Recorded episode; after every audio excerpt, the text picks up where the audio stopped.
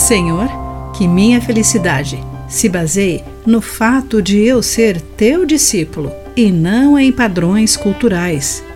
Olá, querido amigo do Pão Diário, muito bem-vindo à nossa mensagem de esperança e encorajamento do dia.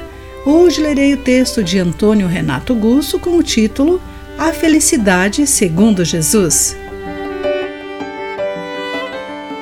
Fiquei surpreso ao descobrir que a ONU divulga um relatório anual com o ranking da felicidade dos países. Sempre imaginei que a felicidade fosse imensurável e independesse de critérios lógicos. Os critérios utilizados para essa medição se relacionam a sucesso econômico, expectativa elevada de vida, apoio social, lazer, liberdade de ação, sensação de generosidade e percepção ou não de corrupção.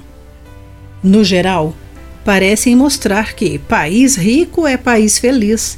Porém, a realidade e a Bíblia mostram algo muito diferente. O assunto interessa, pois todos se acham no direito de possuí-la e querem ser felizes. Assim como cristãos, é bom pararmos e observarmos as orientações de Jesus a esse respeito. A opinião dele contraria a da maioria e, em alguns casos, parece ser incoerente, mas quem deseja ser feliz, de fato, não pode deixar de lado as orientações do Mestre. Em Mateus capítulo 5, entre os versículos 1 e 12, a felicidade, segundo Jesus, a bem-aventurança, não está em ter, mas em ser e agir.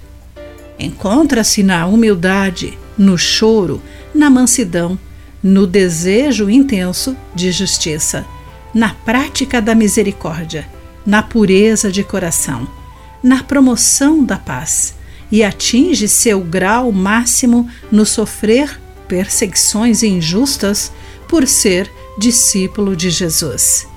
Em resumo, feliz é quem vive semelhantemente ao nosso Mestre, sendo seu verdadeiro seguidor e esperando a recompensa que nos está reservada por Ele no céu.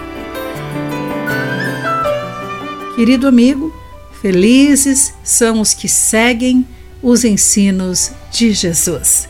Pense nisso. Aqui foi Clarice Fogaça com a mensagem do dia.